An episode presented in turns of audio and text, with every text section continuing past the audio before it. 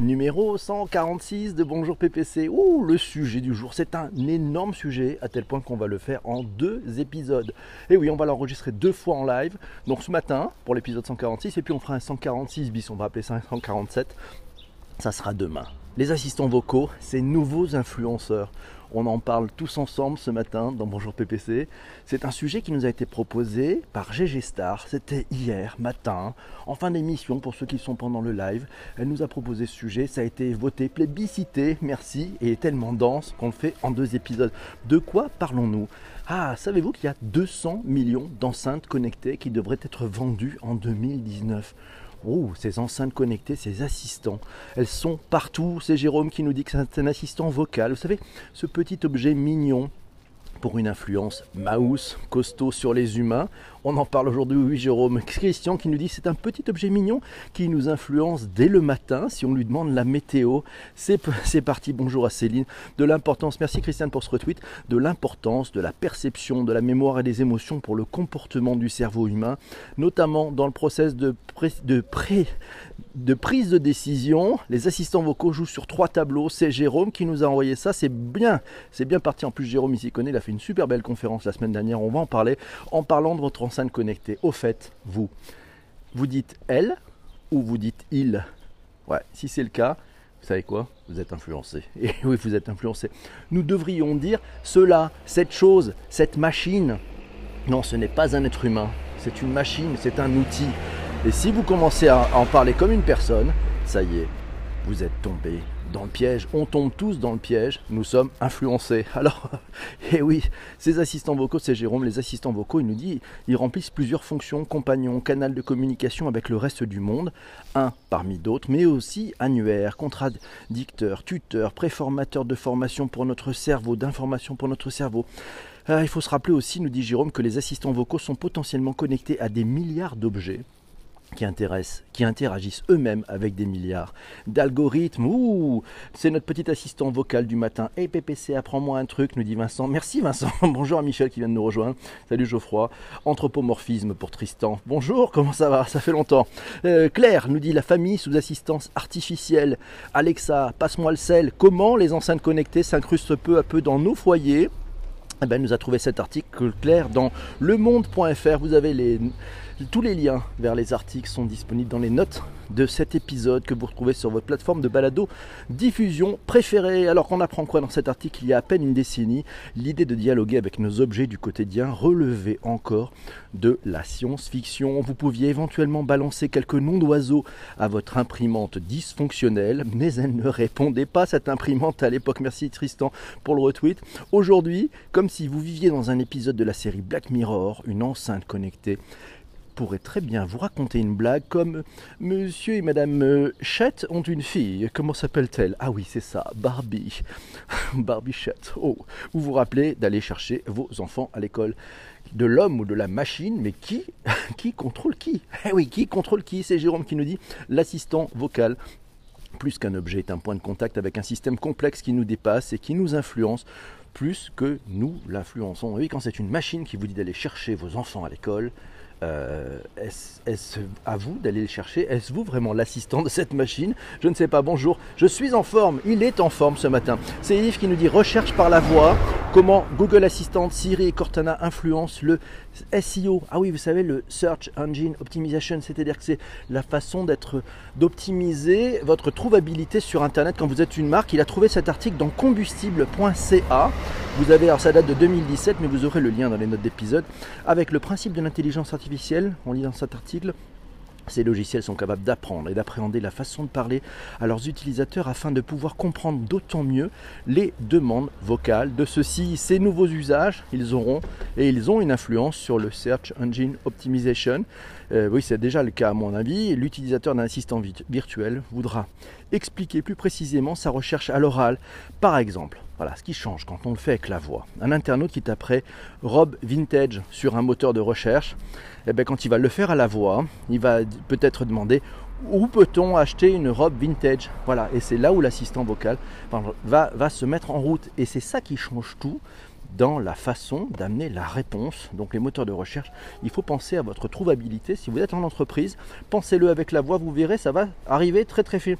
J'ai, merci pour la novlangue, mais j'ai essayé de faire un contournement, Eva, pour l'expliquer de façon beaucoup plus claire. J'espère que c'est bien.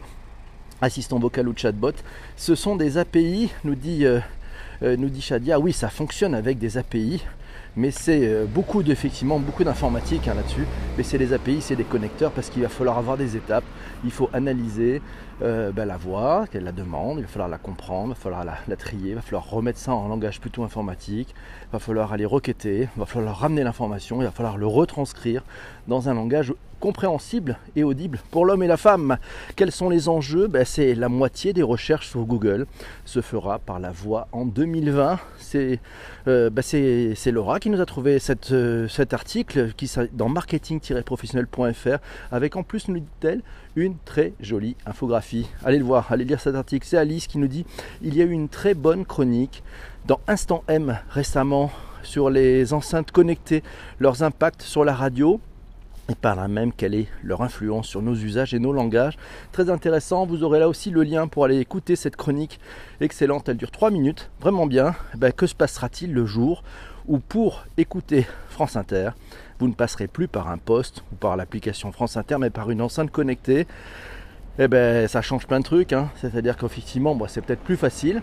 Mais quand vous allez poser la question en disant, ben, mets-moi les informations, la question qui se pose, c'est quelles informations allez-vous avoir Celles du moment, celles qui sont filtrées? Est-ce que l'algorithme va dire ben non, je vais mettre que ces informations-là? Et voilà. Et qui va s'en occuper? Voilà. Qui va s'occuper de hiérarchiser ces informations? Des algos ben, On ne sait plus trop qui sera derrière. Voilà. Et puis ça fait aussi peut-être une hyper fragmentation de l'information. Euh, c'est-à-dire c'est la capacité à vous donner que des bouts d'informations ou que les informations euh, que la machine ou que l'algorithme souhaite. Et selon, ben, on le voit dans les réseaux sociaux, hein, selon les groupes dans lesquels vous êtes, vous pouvez avoir des informations qui fait que tous les gens qui sont autour de vous sont d'accord avec ça. Pourtant, ce n'est pas peut-être pas la vérité ou peut-être pas la bonne information. Alors, dit Céline, tu es assistante vocale en fait. qui sait? Je ne sais pas, non quand même pas. Non, non. Rosemary la téléphoniste? Non, non, pas du tout. Mais qui Mais oui, en fait, c'est notre assistant vocal. Tu peux dire? Non, non. Oui. Alors c'est ça, c'est Jean-François qui est taquin, qui me dit. Tu pourrais dire euh, dis Google, et là, à un moment, il y a tout le monde qui a son téléphone qui rentre. Je ne parlerai pas non plus de, ce, de cet assistant vocal qui démarre avec un S et qui finit avec un I, sinon vos téléphones vont se mettre en route complètement. Captologie, quand tu nous tiens, nous dire Claire exactement. Bien vu Claire, merci. Euh, oui, c'était histoire de réveiller la room, c'était une astuce de notre ami Jean-François.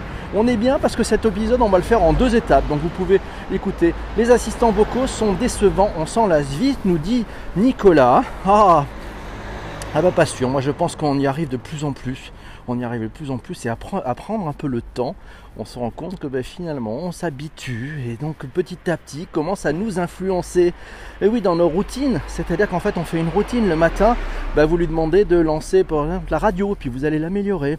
Vous allez demander de lancer la radio, puis en plus d'allumer euh, une lumière, et puis vous allez aussi lui demander de régler le chauffage. Et petit à petit, eh ben, on va s'habituer à avoir, à plus faire ces gestes à plus se lever, à plus aller là, puis ses assistants vont pouvoir nous choisir les chaînes de télévision. Bref, ils rentrent et ils s'immiscent petit à petit, étape par étape. Mais c'est exactement ce qui s'est passé avec les réseaux sociaux. Ils sont rentrés étape par étape. Vous savez l'histoire de. Vous connaissez l'allégorie de la, de la grenouille que l'on veut faire bouillir? Si vous la jetez dans une eau bouillante, ben elle s'en va. Si vous la mettez dans une casserole et vous faites monter la température à tout petit feu, à tous les coups, vous allez pouvoir les bouillanter parce qu'elle ne se rendra pas compte. Donc c'est aussi le risque de, cette influence que l'on peut avoir, cette accoutumance, puis cette dépendance, nous dit Humanao. Exactement, c'est exactement ça. Merci beaucoup. Alors c'est clair, tiens, qui nous a trouvé un article du Kern euh, qui est plus théorique. Alors c'est la voie de synthèse de la communication de masse à l'interaction homme-machine, dialogue avec le monde. Euh, vous aurez le lien euh, pour aller voir cet article, même si je crois qu'il faut y arriver, il faut être abonné, donc il faut peut-être s'inscrire pour pouvoir la voir chez le Kern.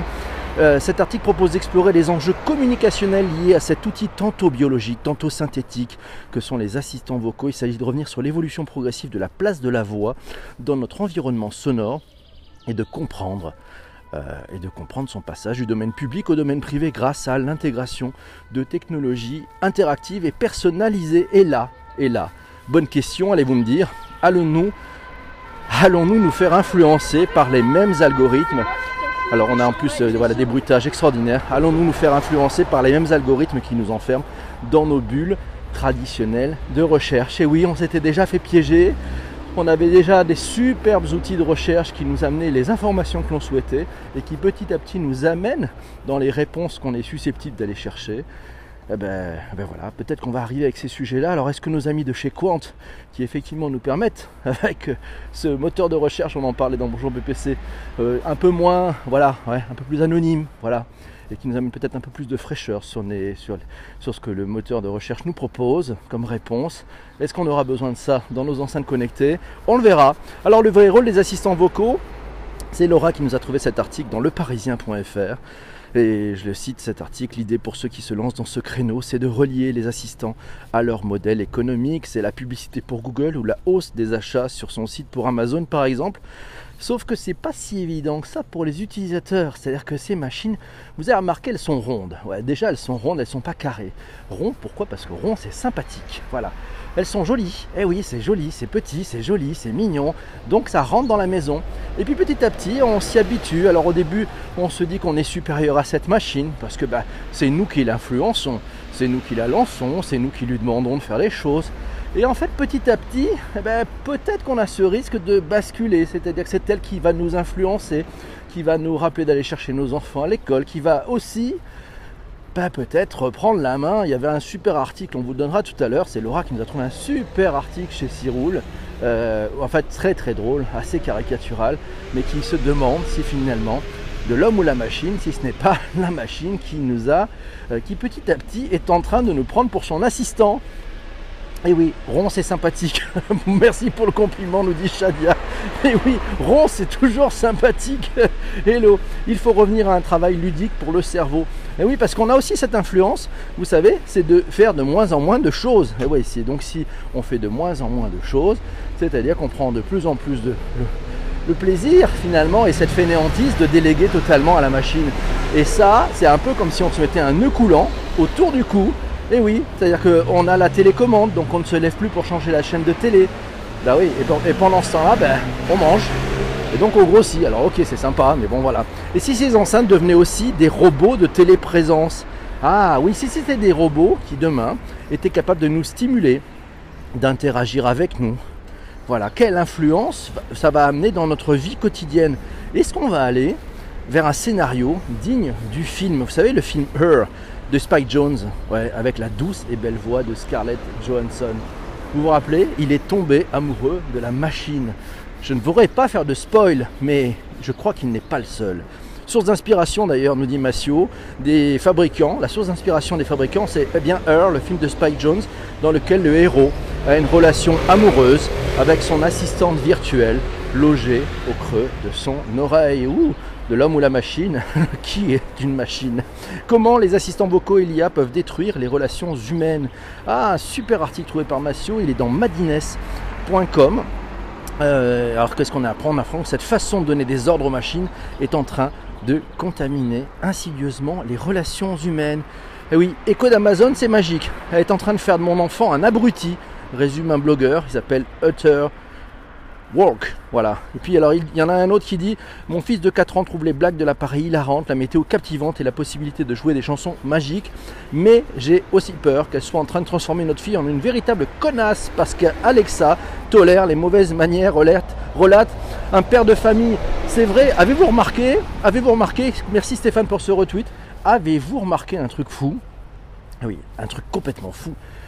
C'est que les enfants en bas âge se mettent à insulter euh, ces assistants vocaux. C'est-à-dire qu'en fait, leur parle mal, leur donne des ordres. Et oui, alors est-ce que c'est aussi une façon, je dirais, pour ces enfants finalement, de s'adresser euh, un peu comme ils le pourraient face à un adulte, mais sans jamais, euh, non, transgresser entre la relation enfant-adulte euh, Bizarre, bizarre, enfant-parent plutôt.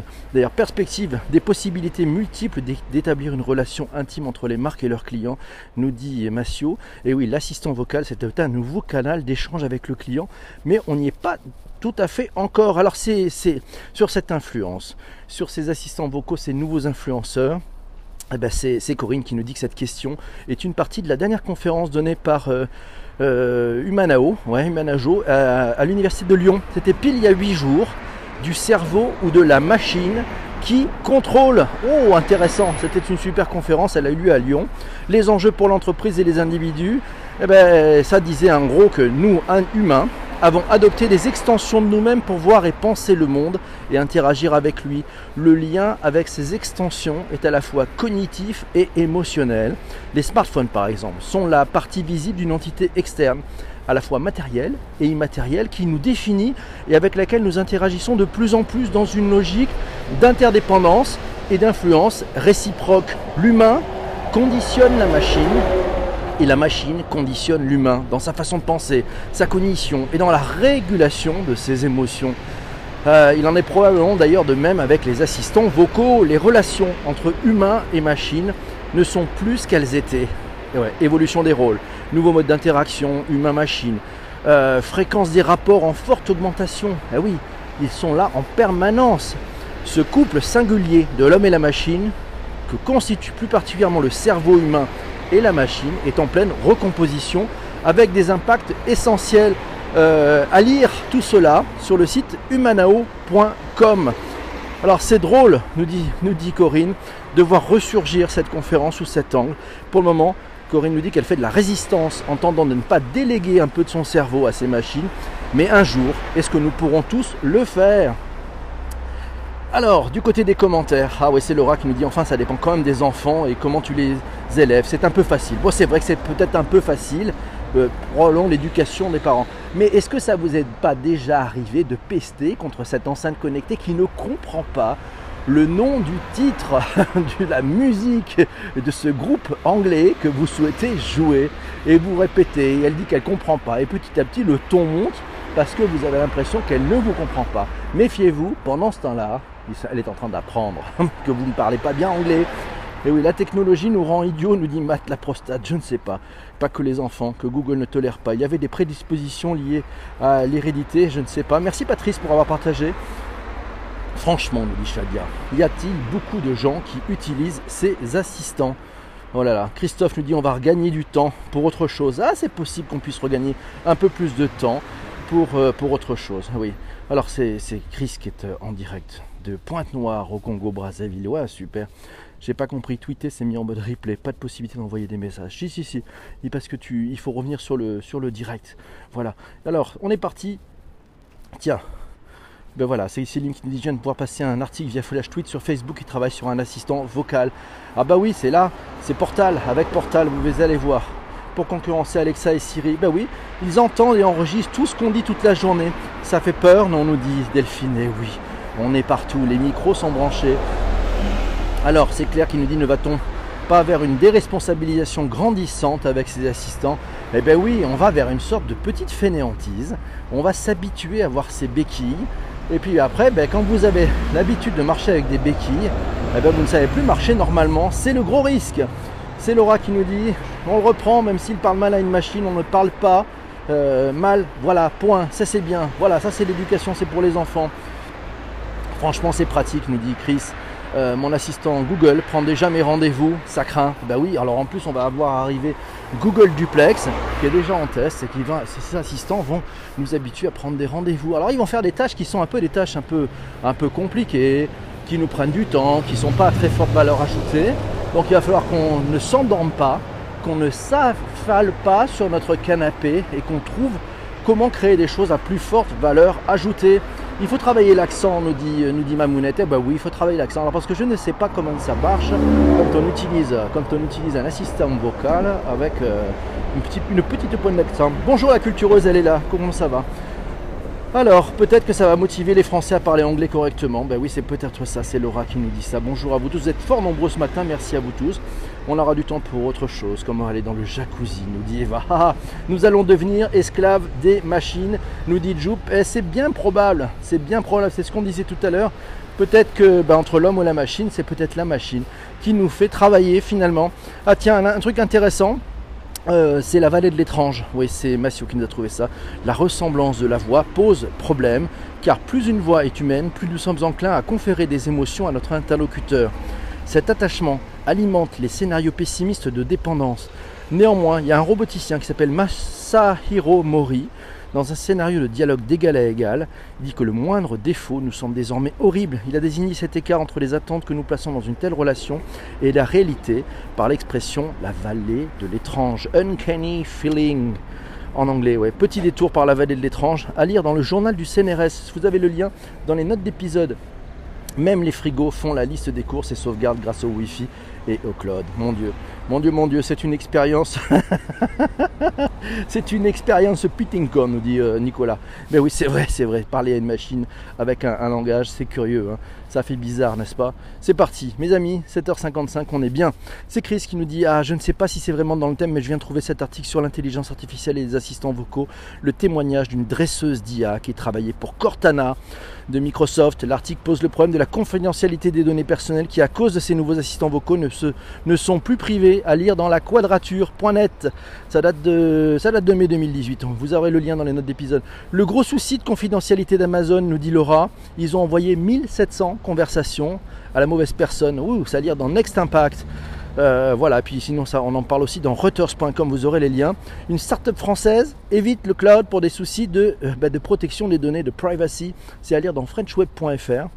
Alors, en quête d'un nouveau paradigme dans ce secteur, cette société a choisi de se tourner vers le marché business to business pour permettre aux entreprises de créer en marque blanche leurs propres assistants vocaux. Elle s'appelle Snips, cette boîte. Elle est française, voilà. Elle a juste levé 12 millions d'euros pour le faire.